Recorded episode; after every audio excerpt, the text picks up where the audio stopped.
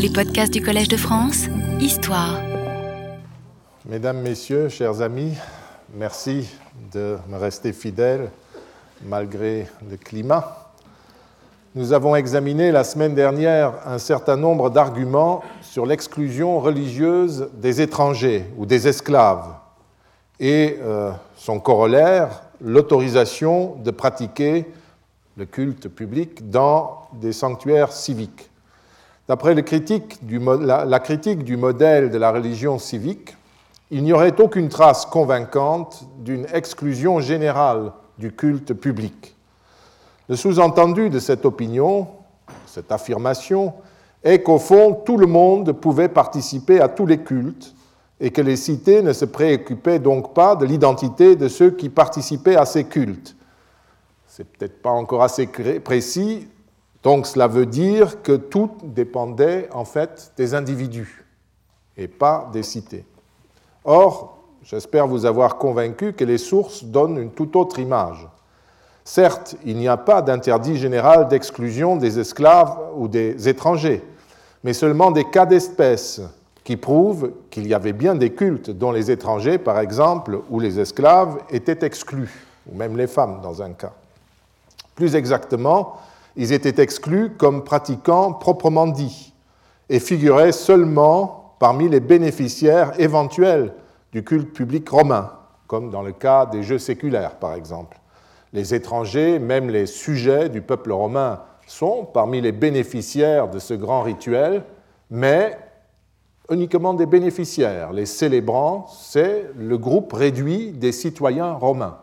Nous l'avons vu dans les textes qui rapportent cette cérémonie, à deux siècles de distance. L'officiant proprement dit, au nom duquel le culte public était célébré, était, je le répète une fois de plus, le peuple romain. D'autre part, contrairement à ce qu'on prétend, les nombreuses attestations de senatus consulte ou de traités qui autorisaient des peuples ou des individus alliés ou amis du peuple romain à dédier et à sacrifier au Capitole prouvent de façon certaine que normalement cela ne se faisait pas. S'il faut un traité ou un privilège accordé par la plus haute instance de l'État pour le faire, pour être capable de, de faire cela, eh bien, cela signifie, donc pour sacrifier dans un sanctuaire romain, cela signifie que cette autorisation était nécessaire et tout à fait exceptionnelle, évidemment, euh, dans des cas comme celui-là. Normalement, donc, cela ne se faisait pas. Et nous avons vu avec l'exemple du culte familial, où on va à l'autre extrême du spectre des pratiques possibles, donc celui des individus dans la vie quotidienne, nous avons vu que les mêmes exclusions existaient même pour les grands moments de la vie de la famille et du quartier, comme le sont les décès et la fête annuelle des morts, ou au repas conclusif, où la famille se reconstitue dans son unité, eh bien, la tradition était que seuls les parents de sang ou les alliés, parents par alliance, pouvaient participer. Tous les étrangers au sens du quartier et de la famille devaient sortir. Dans la critique des détracteurs du modèle de la religion publique, celle-ci aurait donc eu des contours très flous, elle serait presque inexistante, car ses limites et ses règles seraient un simple discours tenu par l'aristocratie, elle se réduirait à quelques cultes politiques qu'ils auraient dominés complètement, mais qui n'auraient pas du tout répondu aux demandes que les individus adressaient aux dieux. Ce n'est toutefois pas si simple. Que faire alors de la répression religieuse, par exemple? Car si elle existe, cela veut dire que la religion officielle n'est plus aussi molle et floue qu'on le prétend. Et la répression trace, si elle existe, les limites de la pratique religieuse collective autorisée. Voyons donc la pratique, euh, la répression euh, religieuse, si vous voulez. L'étude des manquements à la piété, toujours dans le culte public, pardon, est importante pour la compréhension de la religion romaine. Non seulement parce qu'elle permet d'établir que les anciens accordaient de l'intérêt à leur religion et en avaient une perception très nette, mais en ce qu'elle nous apprend aussi des choses sur la communauté religieuse elle-même, qui est concernée par les effets de ces manquements. Pour les critiques du modèle de la religion civique, les règles et normes attestées prouvent seulement que la répression s'effectuait dans l'espace religieux que la cité contrôlait directement. Pour le reste, Rome aurait été trop grande pour qu'on pût contrôler efficacement la pratique religieuse, de toute façon.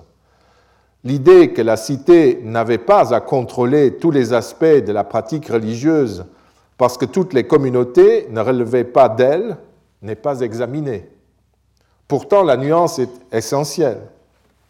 Rome n'a absolument pas à intervenir dans la vie familiale, mais nous reviendrons à cela. Mais voyons d'abord les sources concernant les sacrifices expiatoires, les piacula, les expiations des infractions religieuses. J'ai utilisé ce biais il y a près de 30 ans pour déterminer dans quelle mesure la faute religieuse permettait de circonscrire la responsabilité religieuse des citoyens. Mon idée partait de certains documents que je réinterprétais en partie et qui établissait que le citoyen était responsable uniquement de ses actes personnels, mais pas de ceux de la collectivité. Or, dans le cadre de la religion publique, la pratique religieuse était du seul ressort de la cité et de ses représentants.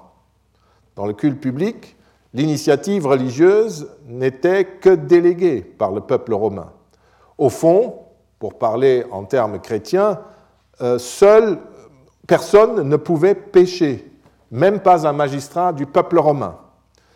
Les acteurs ne pouvaient que troubler passagèrement les relations entre la cité et ses dieux, jusqu'au moment où les autorités s'apercevaient de l'impiété euh, en cours et prouvaient la bonne volonté de la communauté civique.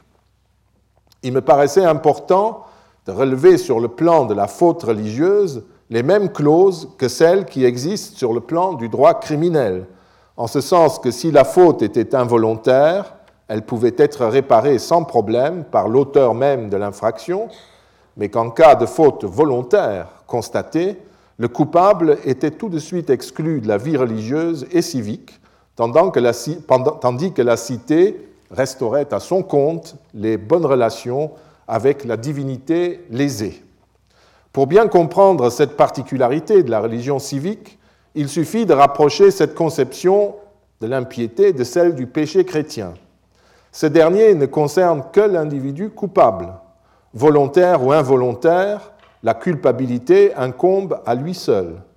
Le clergé peut lui signifier une peine pour lui permettre de tenter de racheter sa faute, mais en aucun cas cette seule faute ne met en danger le reste de la communauté religieuse.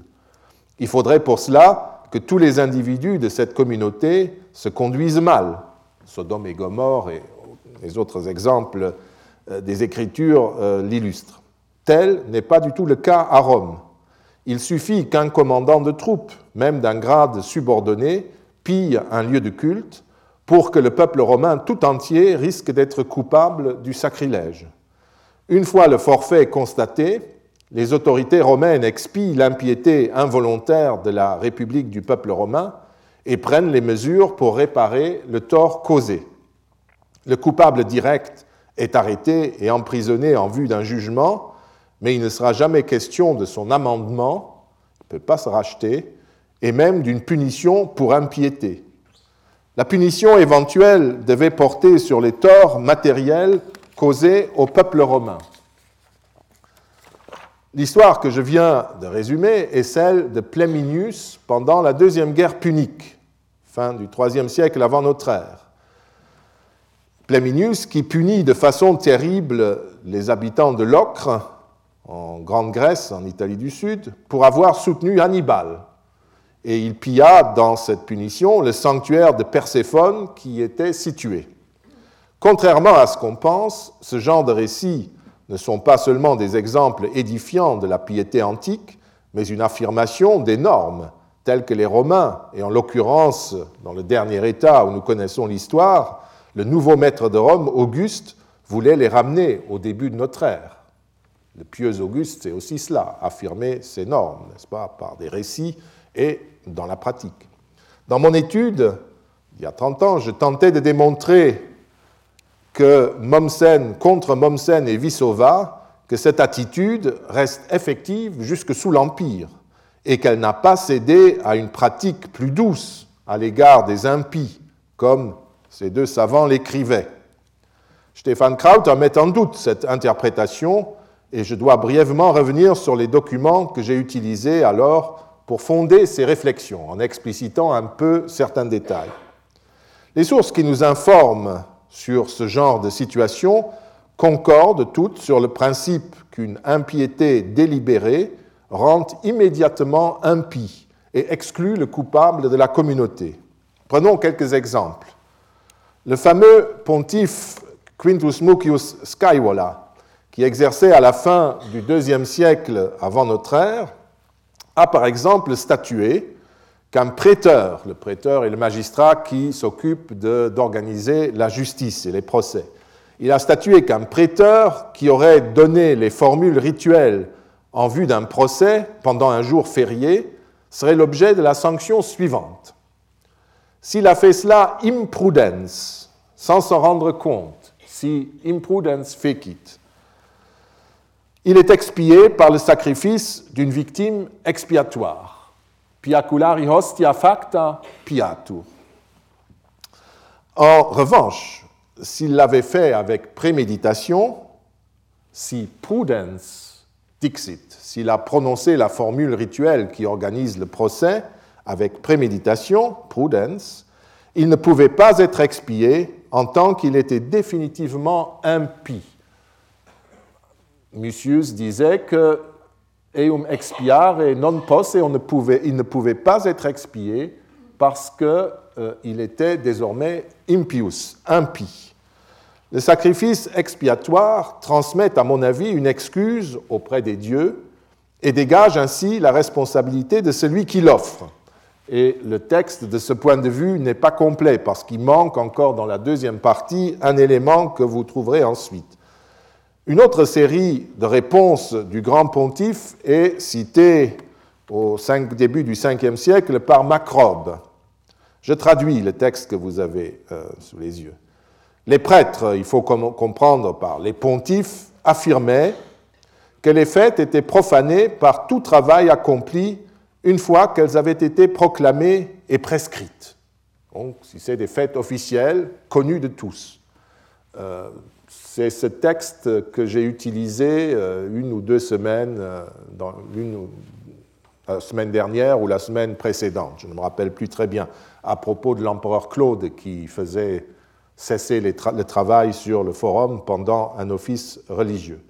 En outre, au roi des sacrifices, donc ça, ça concernait les fêtes carillonnées, comme nous disons, en outre, au roi des sacrifices, c'est un type de prêtre, et aux flamines, flamines de Jupiter, de Mars, de Quirinus, etc., la vue de tout travail était interdite en temps de fête, et pour cette raison, il faisait prévenir par un crieur public de ne rien faire de tel, et toute contravention était punie d'une amende. De plus, outre l'amende, on assurait que quiconque avait accompli en de tels jours un travail par mégarde, imprudence, devait immoler un porc en expiation. Donc de nouveau le même traitement. Si c'est involontaire, on se rachète par un sacrifice expiatoire. Si l'on avait agi en connaissance de cause, point d'expiation possible. Le pontife Scaevola était formel sur ce plan, continue Macrobe, mais si on en croit Umbro, un juriste contemporain mais autrement inconnu, point de souillure contracté. Si l'on s'était occupé de travaux relatifs aux dieux ou à leur culte, vous verrez cela revenir, ou si l'on avait accompli un acte urgent en cas de nécessité vitale. Donc vous pouvez faire ce genre de travaux quand il s'agit du culte même, ou dans l'intérêt du culte, ou alors s'il y a euh, un danger euh, immédiat et qu'il faut euh, sauver, enfin que la nécessité vitale l'impose. On cite toujours dans ce cas à Rome aussi le, bœuf tombé dans le puits. Enfin, Scaevola, interrogé sur les activités permises les jours de fête, répondit, donc à la fin on s'adresse au grand pontife, on lui dit, mais qu'est-ce qui est un principe général, qu'est-ce qui est permis de faire comme travail un jour de fête? Il répondit, quod praetermissum nocet, ce qui nuirait, ce qui porterait préjudice si on l'omettait, ce dont l'omission porterait préjudice. Une très belle formule de juriste romain.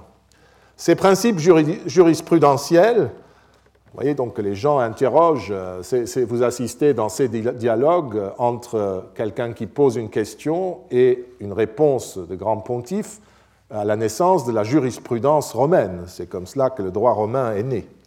Et ici, nous sommes dans le droit sacré. Ces principes jurisprudentiels se retrouvent aussi bien dans des récits historiques, comme ceux que je vous ai déjà cités, que dans le traité des lois de Cicéron, par exemple. D'après Cicéron, donc milieu du 1er siècle avant notre ère, une infraction religieuse qui ne peut pas être expiée sera commise de façon impie, c'est-à-dire le coupable sera considéré comme impie. Et Cicéron continue ses prescriptions que ce qui peut être expié le soit euh, par les prêtres publics? Il ajoute que l'impie ne doit pas avoir l'audace de vouloir apaiser les dieux avec des dons. Donc il confirme que l'impie est à toujours, pour toujours, inexpiable. Il est exclu. D'autre part, les sacrilèges délibérés commis par notre Pléminus en 205 avant notre ère à Locre ou par Fulvius Flaccus en 174 dans le temple de Junon Lacinia à Crotone, en Calabre, conduisent également à l'impiété de leurs auteurs, c'est-à-dire et à une expiation par les pontifes, qui dégageaient, quant à eux, la responsabilité du peuple romain. Mais les deux personnages, Flaccus et Pléminius, restaient à toujours euh, impies. J'en ai conclu que l'individu responsable de la transgression même s'il était un haut magistrat comme Fulvius Flaccus, qui était censeur, pratiquement le plus haut magistrat romain, eh bien, il n'avait pas les moyens d'impliquer directement la communauté civique. Sa responsabilité ne pouvait consacrer que sa propre action, sa propre folie. S'il avait délibérément offensé les dieux, il en subissait seul les conséquences. En le considérant comme impie, les autorités romaines le livraient à la vindicte divine, suivant le principe de la noxae datio, de la remise aux offensés du responsable d'une offense, afin de ne pas susciter une riposte aveugle du groupe euh, offensé. Et c'est le même principe que les relations entre familles ou entre communautés euh, étrangères, c'est-à-dire on se saisit du coupable, on vérifie qu'il l'a fait délibérément, si c'est involontaire, on négocie ou on lui permet de se racheter. Si c'est volontaire, on le remet à qui a été lésé, les voisins, l'autre famille ou les étrangers. Et eux, ils se rendent justice. On fait la même chose avec les dieux. On expulse l'individu coupable, on dit on n'a rien à faire avec lui, on fait un sacrifice expiatoire pour affirmer cela d'ailleurs, et on expulse le coupable d'une manière ou d'une autre. Je n'insiste pas sur cet aspect que j'ai longuement développé ailleurs, si vous voulez lire toute l'histoire. Dans la suite du cours, je citerai une anecdote mettant en scène ce genre de, sanctions. Ce qu'il m'importe pour l'instant de souligner, c'est qu'au fond, l'infraction religieuse n'est pas un fait euh, individuel.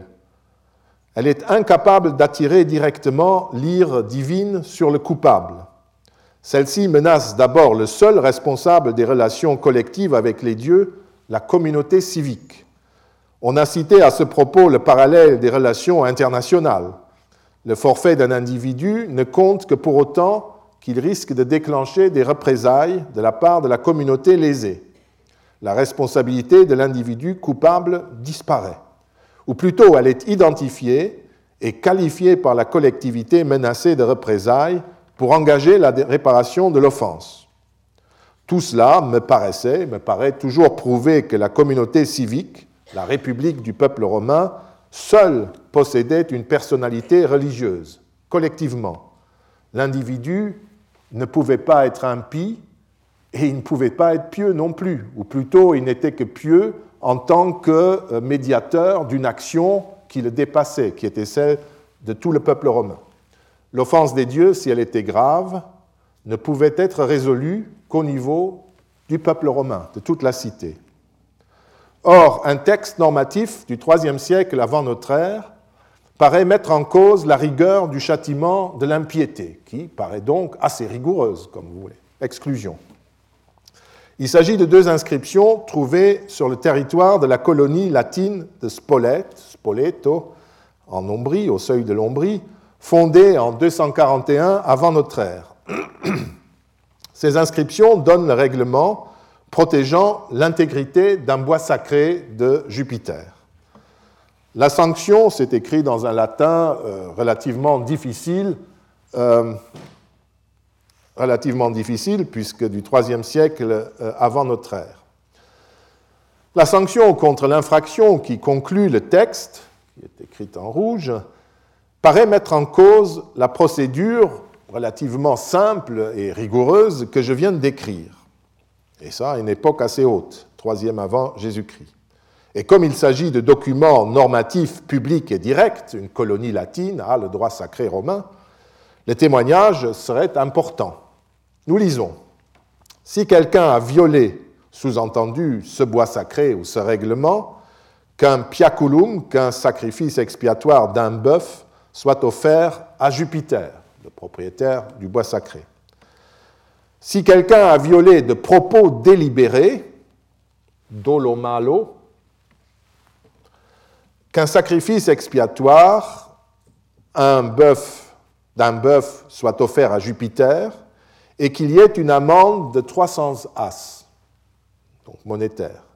Le dicator, pas dictator, dicator, c'est un magistrat local, aura la responsabilité d'exiger le piaculum et l'amende. Théodore Mommsen, suivi par Georg Vissova, c'est ça le passage que je citais, voyait dans ces sanctions le témoignage d'un adoucissement du traitement de l'impiété. Pour eux, le piaculum, le sacrifice expiatoire, était offert dans les deux cas par l'impie, qui acquittait en outre une amende dans le cas d'une violation intentionnelle pour avoir enfreint le règlement de la colonie. Le piaculum expie l'offense au Dieu, l'amende, l'offense faite à la communauté humaine. Ce qui signifie qu'ils traduisent la phrase Iovi euh, bovi piaculum dato par il offrira par l'intermédiaire d'un bœuf un piaculum à Jupiter. Donc dato, un verbe actif.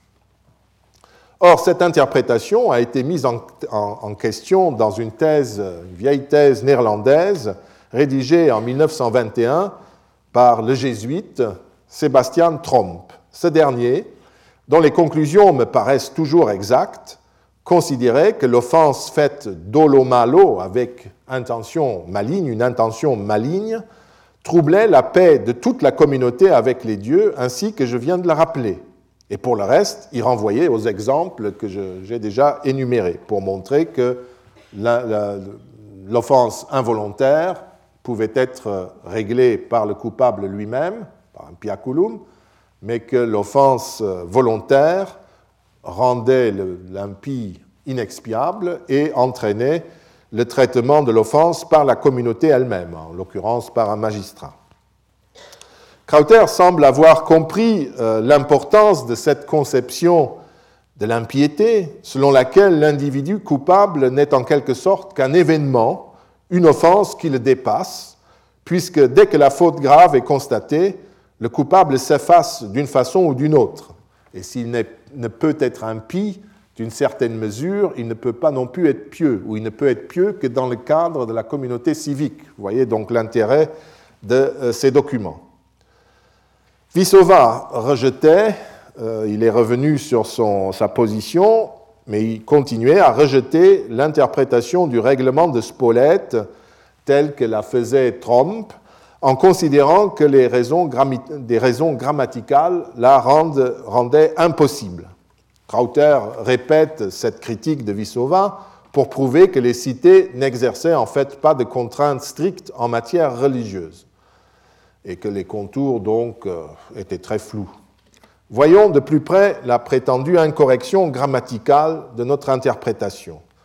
Vissova et Krauter considèrent donc que dans la phrase citée, le sujet de dato donc du verbe de la prescription qu'il donne, doit être le même que celui de la proposition subordonnée conditionnelle qui précède. Si quelqu'un a violé délibérément et avec une intention maligne ce règlement, etc., euh, il doit donner. Vouloir changer le sujet du verbe dato et y reconnaître le dicator, ce magistrat local, heurterait, d'après Vissova, les règles élémentaires de la langue et rendrait la phrase incompréhensible puisqu'il y aurait un changement de sujet. Il est possible que mon explication d'autrefois n'ait pas été assez claire. Malgré ma vieille et profonde admiration pour Georg Vissova, qui connaissait certainement mieux le latin que moi, je me permettrai malgré tout de réitérer mon interprétation. Je ne veux pas m'arrêter sur la difficulté des textes latins anciens, notamment ceux qui, comme celui-ci, sont techniques, car elles n'expliquent pas mon interprétation, et c'est un faux fuyant. Ma compréhension de la phrase est en fait différente. Comme je l'ai signalé dans un texte présenté lors d'une table ronde en 2004, publié depuis, je prends dato non pas pour un impératif actif, mais comme un impératif passif, ainsi que je viens de le faire dans la traduction que je vous ai donnée, qu'un piaculum soit offert, ce qui est tout à fait possible. Cette façon de lire la sanction ne pose aucun problème à la lecture de la phrase. Celle-ci comporte d'ailleurs un troisième élément et un troisième verbe, sunto, que soit, dont le sujet, le sujet est également différent de celui de la proposition conditionnelle. Donc, si quelqu'un a violé avec une mauvaise intention ce bois sacré, qu'un un piaculum soit donné à Jupiter et que trois astres, 300 astres, trecenti asses multae sunto, soit, etc. Donc, euh, euh, euh, s'il avait tenu à ce point à ne pas induire le lecteur en erreur, le rédacteur aurait dû écrire encore asses trecenti multae dato et qu'il donne aussi 300 as euh, en guise d'amende. Et on voit que manifestement, comme toujours dans ces,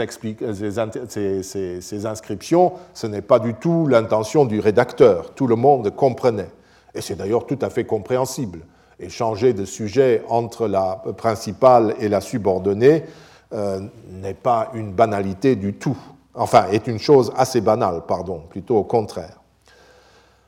Je comprends donc que dans les deux types de situations, le piaculum est offert sans que le règlement ne précise de qui il s'agit. Il dit simplement il y aura piaculum. Et puis dans le deuxième cas, il y a aussi amende. Cette précision est en fait donnée par la fin du règlement. L'exactio, littéralement la perception du piaculum et de la multa, reviendra au dicator. Appliqué au piaculum, l'exactio ne signifie pas célébration, comme je l'ai écrit en 1980, mais au sens précis, premier, perception d'un dû, d'une amende qui est due. Ça, je veux bien euh, l'accorder. J'ai mis une interprétation à la place du sens littéral.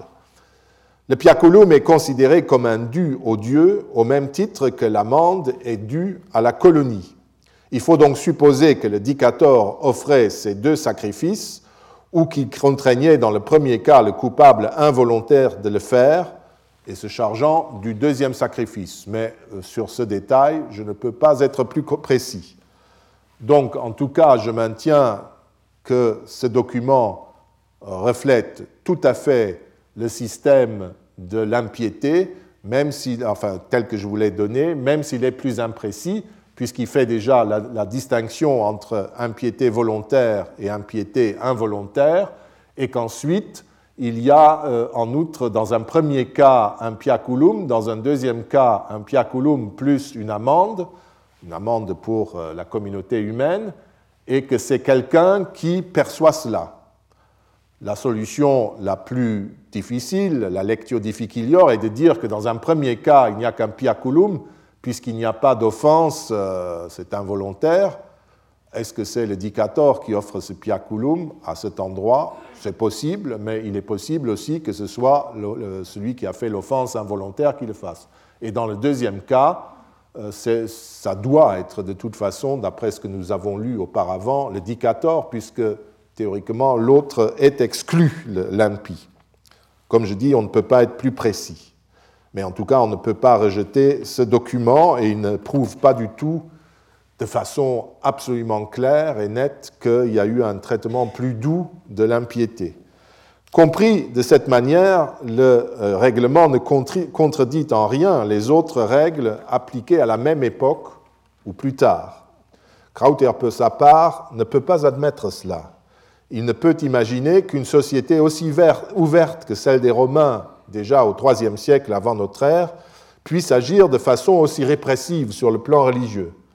Par ailleurs, écrit-il, il ne connaîtrait pas un seul cas d'exclusion ayant frappé un impie. Une fois de plus, donc, tous ces règlements ne seraient que, l'objet de débats que les magistrats et les jurisconsultes se plaisaient à mener, mais en dehors de leur cercle, ces principes n'auraient jamais été en fait appliqués. Les affaires quasiment contemporaines de cette inscription, que sont celles de Pleminius et de Flaccus, sont acceptées par Krauter, mais elles sont purement et simplement euh, évacuées parce qu'il s'agit ici, écrit-il, de personnalités de haut rang dont les sacrilèges auraient pu provoquer des conflits internationaux. Ce qui est, entre parenthèses, assez amusant, comment dans une discussion sur des arguments religieux, sur une jurisprudence sacrée, tout d'un coup, nos adversaires de tout traitement proche des sites, des, sources, pardon, donne une interprétation d'un positivisme que je croyais depuis un siècle on ne pratiquait plus, que c'est en quelque sorte pour éviter des difficultés internationales que Plaminius et Flaccus auraient été l'objet de ce traitement rigoureux. Tout le monde comprendrait qu'il n'y a aucune commune mesure, écrit Krauter, avec le particulier qui violerait l'intégrité d'un petit bois sacré. Une simple précision en guise de réponse. À l'époque du forfait de Pleminius, la cité de Locre, ancien allié des Romains, qui avait pactisé avec l'ennemi, était déjà soumise et occupée. Crotone n'était plus que l'ombre d'elle-même, et elle avait à peine plus de 2000 habitants. Et on ne peut pas parler de conflit international entre Rome et cette bourgade. Et quelques années plus tard, de toute façon, après les guerres euh, puniques, elle devint euh, colonie romaine. Et le sacrilège de Flaccus, en 174, était en fait une question purement interne, romaine, puisque c'était une infraction dans une colonie romaine. En outre, et c'est cela qui est crucial dans ces affaires, les ambassadeurs des crotoniates, des colons de Crotone, donc font savoir au Sénat romain que les dieux risquent d'en vouloir aux Romains. Ce sont eux les offensés, en quoi donc les affaires de Plaminius et de Flaccus sont-elles différentes de celles du modeste sacrilège possible à Spolète? Le règlement de Spolète sanctionne précisément les conséquences d'un sacrilège, comme ceux qui ont, commis Plaminius et Flaccus dans les sanctuaires de Locre et de Crotone. Et rien n'empêche de comprendre ce règlement colonial comme une transposition des principes en cause dans les affaires, par exemple, de Crotone. C'est exactement sur le plan local le même principe, ce sont les mêmes principes.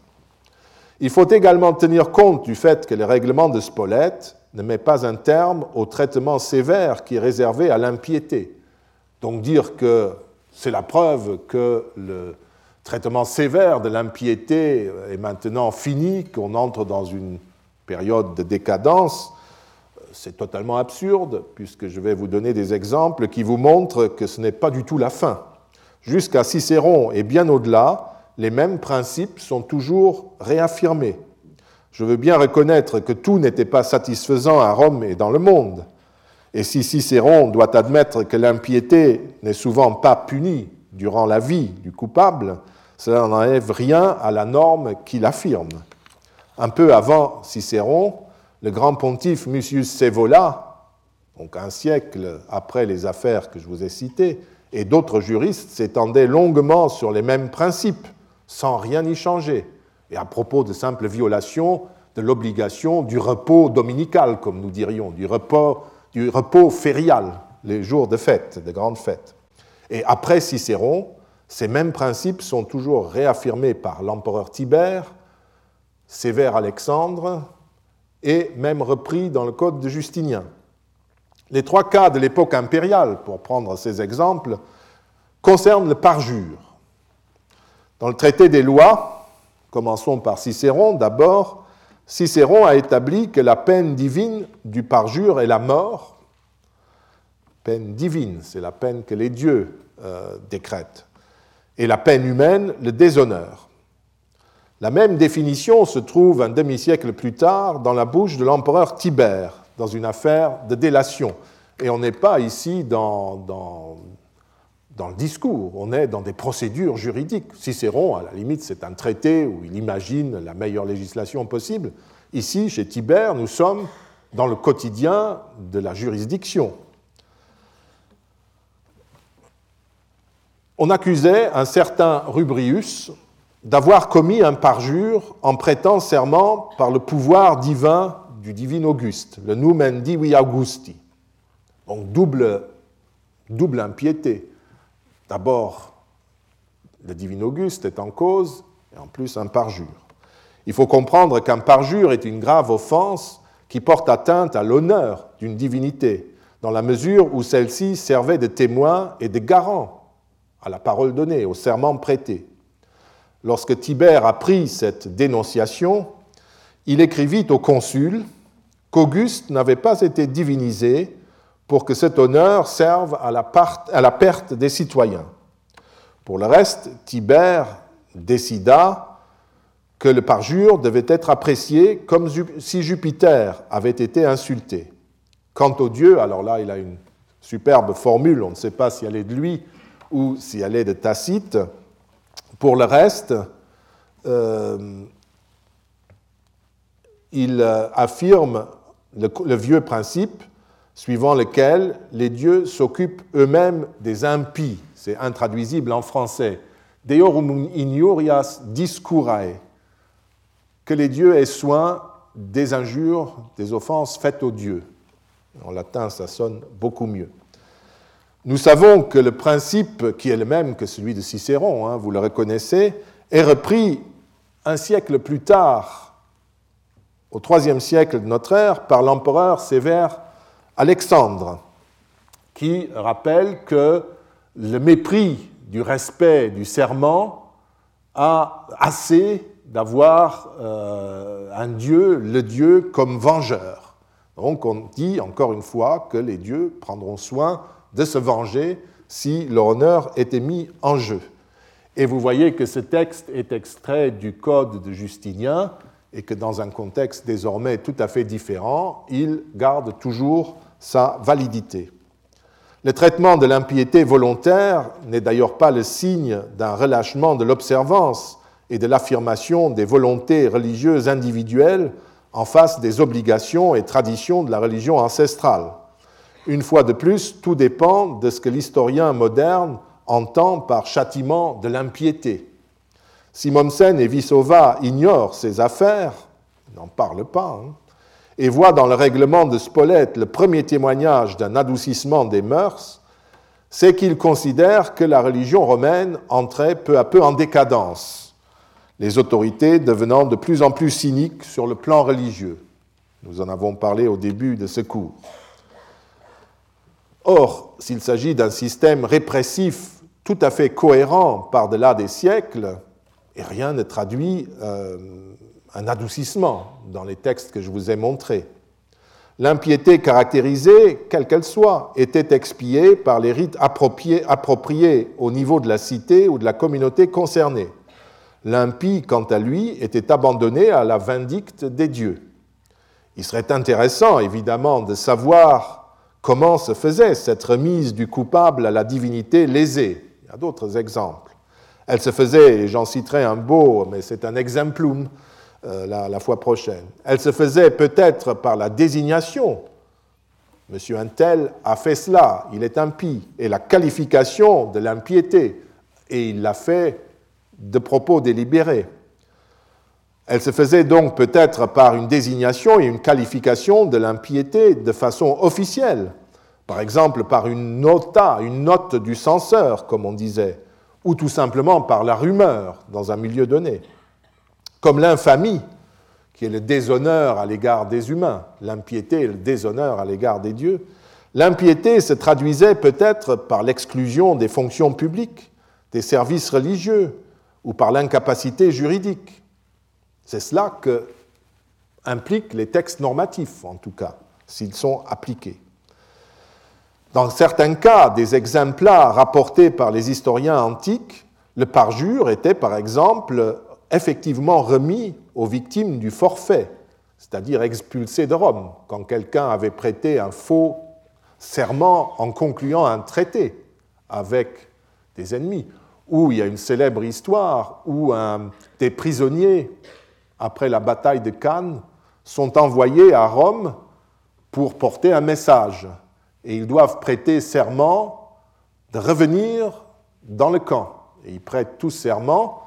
Il y a un ou plusieurs petits malins qui quittent le camp avec les autres, mais se rappellent d'avoir oublié leur sac à dos, reviennent, et ils sont revenus au camp et ils veulent désormais ne plus revenir. Scandale à Rome, et euh, c'est une grosse affaire, on, les a considérés comme impies, comme parjure, et ça a causé de gros problèmes à ces personnes. Mais comme toujours dans la cité, cette opération d'exclusion demandait le consensus. Et si celui-ci n'était pas acquis, l'affaire en restait où elle en était. Il y a une célèbre histoire d'un traité euh, juré, donc euh, garanti par un serment par le général en chef en Espagne, qui euh, finalement a été violé et une partie des citoyens était d'avis qu'il fallait chasser ce général de la cité, d'autres l'ont toujours protégé en trouvant des excuses. Donc ce n'est pas une histoire simple, si vous voulez, que l'impiété, surtout pour des grands personnages. Mais en tout cas, euh, l'impiété était toujours une question grave, qu'il s'agisse de parjure ou de, sacrilège, au sens de euh, tort euh, porté à l'objet, à une possession divine. C'est ça le sens premier de sacrilège. Il n'y a de toute façon pas à se scandaliser si les parjures ou autres impies volontaires s'en tirent finalement bien de leur vivant, comme dit Cicéron. Même si la notion de responsabilité et les enjeux personnels sont très différents, je ne vois pas un traitement différent du péché grave ou mortel, comme on dit, dans les christianismes. Le pouvoir terrestre intervient uniquement pour l'établissement des impiétés qui le concernent, en tant que représentant de la communauté civique à Rome, parfois pour la punition d'une infraction à une règle énoncée par elle. Mais ce n'est que dans les cas très graves qui, à tort ou à raison, paraissent mettre en cause l'ordre public ou les fondements de la société et de la cité que le pouvoir lançait une répression plus violente. Et euh, même réfléchissez dans les religions d'aujourd'hui, dans les christianismes par exemple, il y a des gens qui sont euh, considérés comme impies, si nous utilisons le langage romain, qui sont en état de péché mortel, comme nous disons euh, chez nous. Mais qu'est-ce qui se passe? Est-ce qu'ils sont pour autant euh, condamnés par les humains? Ils sont traités peut-être par le mépris, un parjure est, comme chez Cicéron, l'objet de l'opprobre collectif, mais personne ne va le tuer. On laisse le Tout-Puissant régler le problème qu'il a avec ce monsieur ou cette dame. Nous n'allons pas de toute façon continuer dans ce sens, ni analyser les répressions locales ou générales qui dépassent euh, euh, les, cas isolés que je vous ai racontés, car ce n'est pas notre sujet. Faisons plutôt le point sur le modèle de la religion civique, après avoir examiné les différents reproches qui lui sont faits. Nous avons rappelé qu'une communauté civique n'était pas une addition d'individus obéissant chacun à ses propres motivations. Les obligations religieuses de la cité sont indépendantes des citoyens qui vivent à une époque donnée, de la même manière que la propriété publique n'appartient pas à tous les individus qui jouissent du statut de citoyen.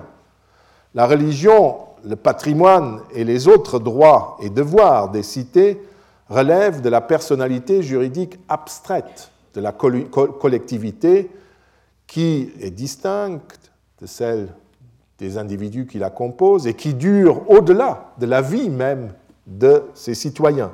Je cite ainsi ici un texte de Liebenham sur l'administration, c'est toujours un livre excellent, sur l'administration des villes sous l'Empire romain et qui attirait l'attention sur ce fait que c'est la cité qui a euh, la personnalité juridique et il faut toujours distinguer la collectivité de euh, l'ensemble des individus qui la composent. Euh, il faut bien comprendre cela, n'est-ce pas, euh, pour comprendre aussi comment fonctionne la piété civique.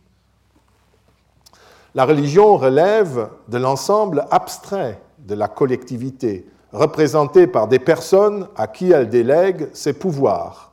Ces personnes sont les magistrats, le Sénat et leurs conseillers, les prêtres un objet n'est sacré, c'est-à-dire propriété des dieux, et en tant que tel inaliénable à toujours, pour toujours, que si les autorités temporelles suprêmes le consacrent. Ce qu'un individu aura consacré à titre individuel dans les sanctuaires de la collectivité civique pourra, à la limite, être considéré comme inviolable, on peut le protéger, mais cet objet ne possédera jamais la catégorie juridique du sacré. Nous sommes dans le droit. Et on peut l'enlever et le jeter comme on veut, même si dans la vie courante, il n'y a aucune raison de le faire si on a la place et si ça ne gêne pas. La communauté civique se donne aussi des partenaires divins, cette communauté. Et ces partenaires divins ne sont pas non plus des individus, si vous voulez. Ils sont plus. Notre ami Minucius Félix fait dire à son personnage Cécilius, défendant la religion ancestrale face aux champions de la vérité, comme il appelle les chrétiens, que, je cite, dans les empires, dans les provinces, dans les villes, les oppida, nous voyons chaque groupe humain posséder ses modalités rituelles propres, singuli sacrorum ritus. Très bel exemple du sens précis de ritus. Sacra, c'est les rites. Ritus, c'est la manière de célébrer les rites. Donc, euh, chaque groupe humain a ses modalités rituelles propres et vénère des dieux municipes, Deos colere municipes. Je ne traduis pas, comme dans la collection des universités de France, Dei municipes par dieux municipaux, ce qui fait un peu bizarre déjà, et qui correspondrait en latin plutôt à Dei municipales. Mais je traduis par Dieu concitoyen, conformément au sens du terme municeps. Municeps est celui qui est concitoyen, qui a des munera, des tâches à accomplir dans, euh, dans la collectivité euh, et pour la collectivité. Il y a 30 ans, j'ai parlé de dieux citoyens, et eh ben voilà, c'est les dieux concitoyens, Dei municipes.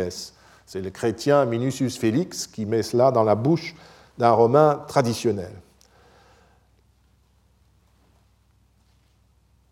Les communautés vénèrent toujours les dieux de leurs ancêtres, ceux que leurs ancêtres ont choisis.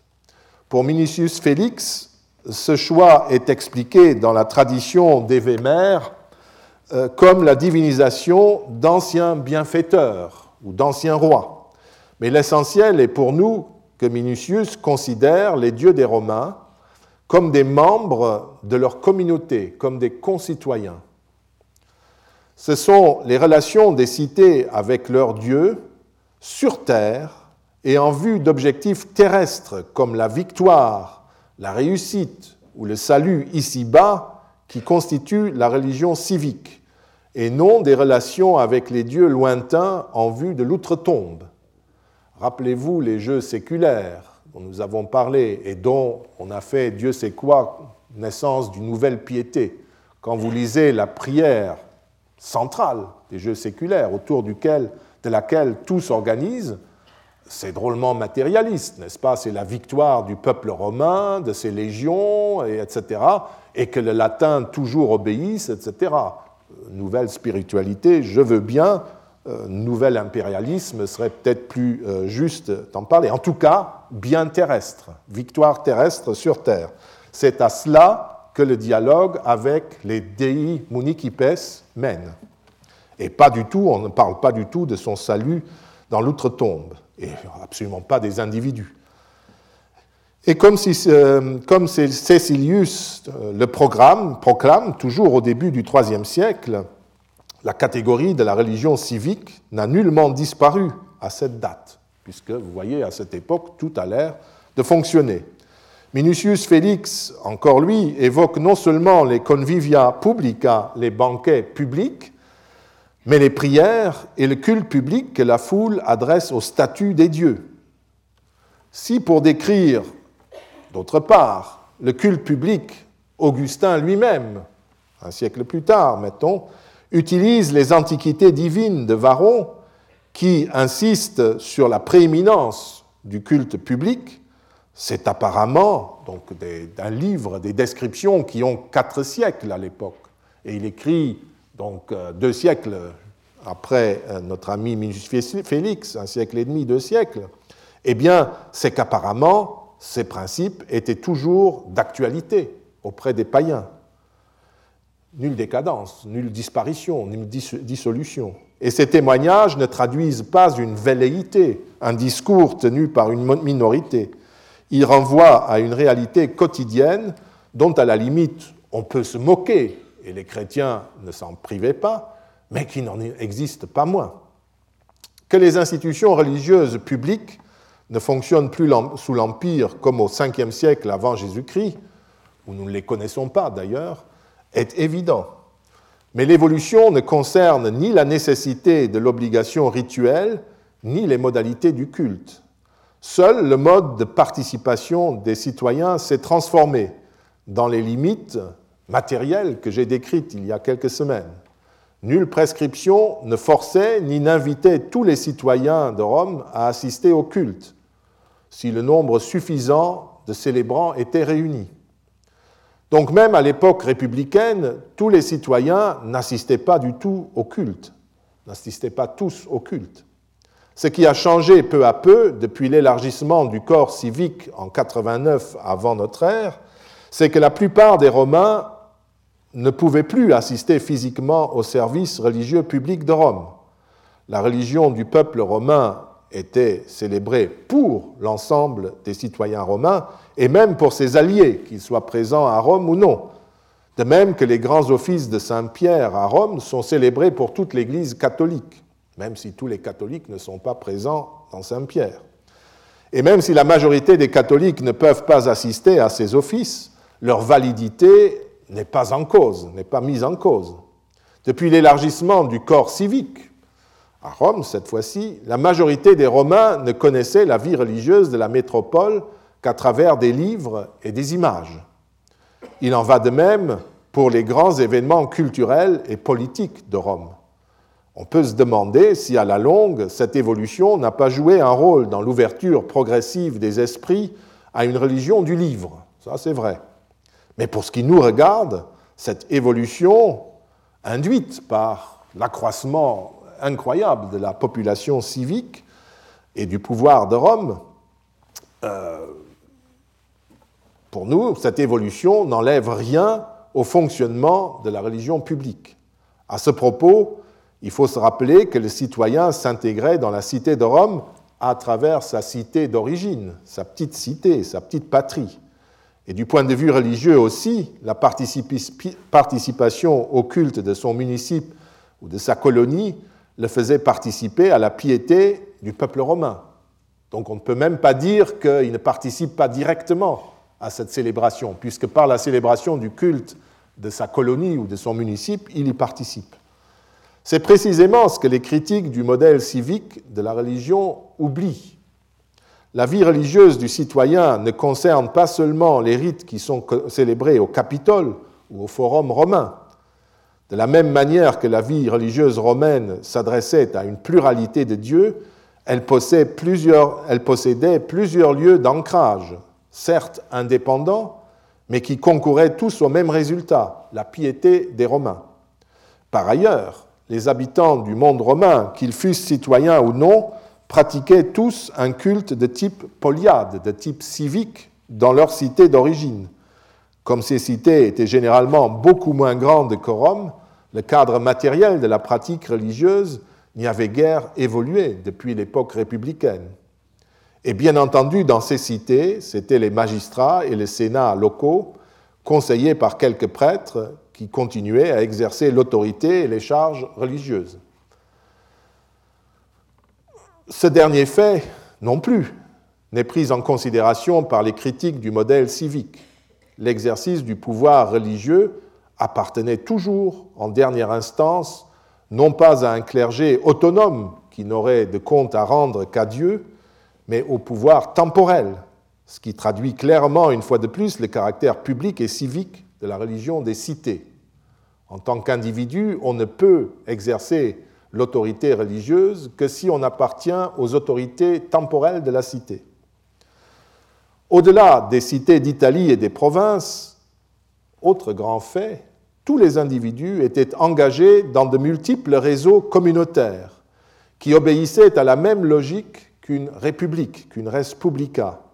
Chacune de ces communautés avait sa propre religion, c'est-à-dire ses propres dieux, ses propres obligations rituelles, ses sacro ritus, comme disait euh, Cécilius.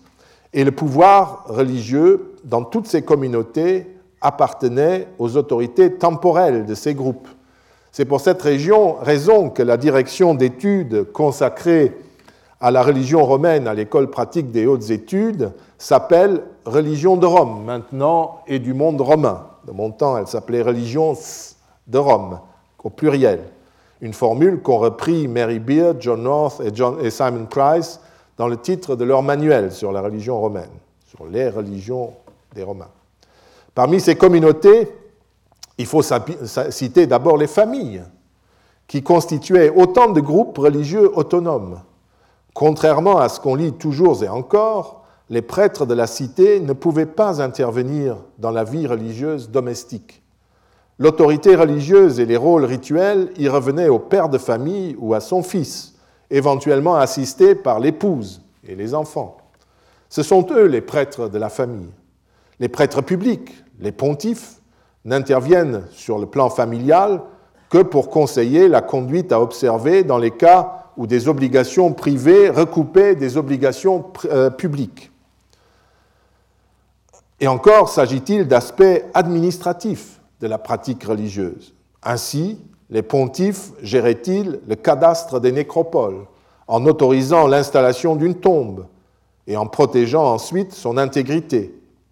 Les rites funéraires, en revanche, ne pouvaient en aucun cas être célébrés par des prêtres, par des pontifes par exemple, qui n'avaient même pas le droit de voir un cadavre sous peine de devenir des individus banalisés, en sorte, ils devaient faire le deuil comme la famille en deuil pour retrouver une, euh, position euh, efficace, performative dans la société. Euh, c'était les pères ou les fils de famille qui officiaient lors des funérailles. Les seules interventions publiques qui se produisaient dans les communautés religieuses familiales ou plus largement dans toutes les communautés privées étaient déterminées par le maintien de l'ordre si vous faisiez trop de bruit, en célébrant vos fêtes familiales, ou si vous, vous, enterriez bizarrement vos, morts, euh, la police euh, certainement serait intervenue. Les associations, par exemple, d'artisans, de, gens originaires d'une certaine région, étaient toujours soupçonnées d'être des foyers de contestation et de conspiration. Et les contrôles n'avaient généralement rien à voir avec la religion. C'était toujours l'obsession du complot, la conspiration. L'affaire des bacchanales en 186 avant Jésus-Christ, ou bien la répression exercée à l'encontre des philosophes, des diseurs de bonne aventure, des communautés juives ou chrétiennes, le montrent clairement. Quand on y regarde de près, c'est toujours à la suite de dénonciations, voire de pogroms locaux, que les autorités temporelles de la cité intervenaient. Les poursuites pouvaient se fonder sur une prétendue perversion religieuse, comme pour les bacchanales ou le christianisme, mais ces mesures ne ressemblaient en rien à notre Inquisition. C'est le bras séculier de l'État romain, ou dans la famille, le père de famille, qui instruisait l'affaire à l'exclusion de tout prêtre, et les mesures frappaient les personnes accusées, mais rarement les cultes eux-mêmes. Après la violente répression des bacchanales, le Sénat et les consuls se contentèrent de ramener le culte de Bacchus à ses formes ancestrales, beaucoup plus simples. On peut dire que c'était la société romaine qui, parfois et souvent, était intolérante, mais pas la religion romaine. Nous arrêterons là pour cette année et je vous souhaite à tous et à toutes de bonnes fêtes. Retrouvez tous les podcasts du Collège de France sur www.collège-de-france.fr.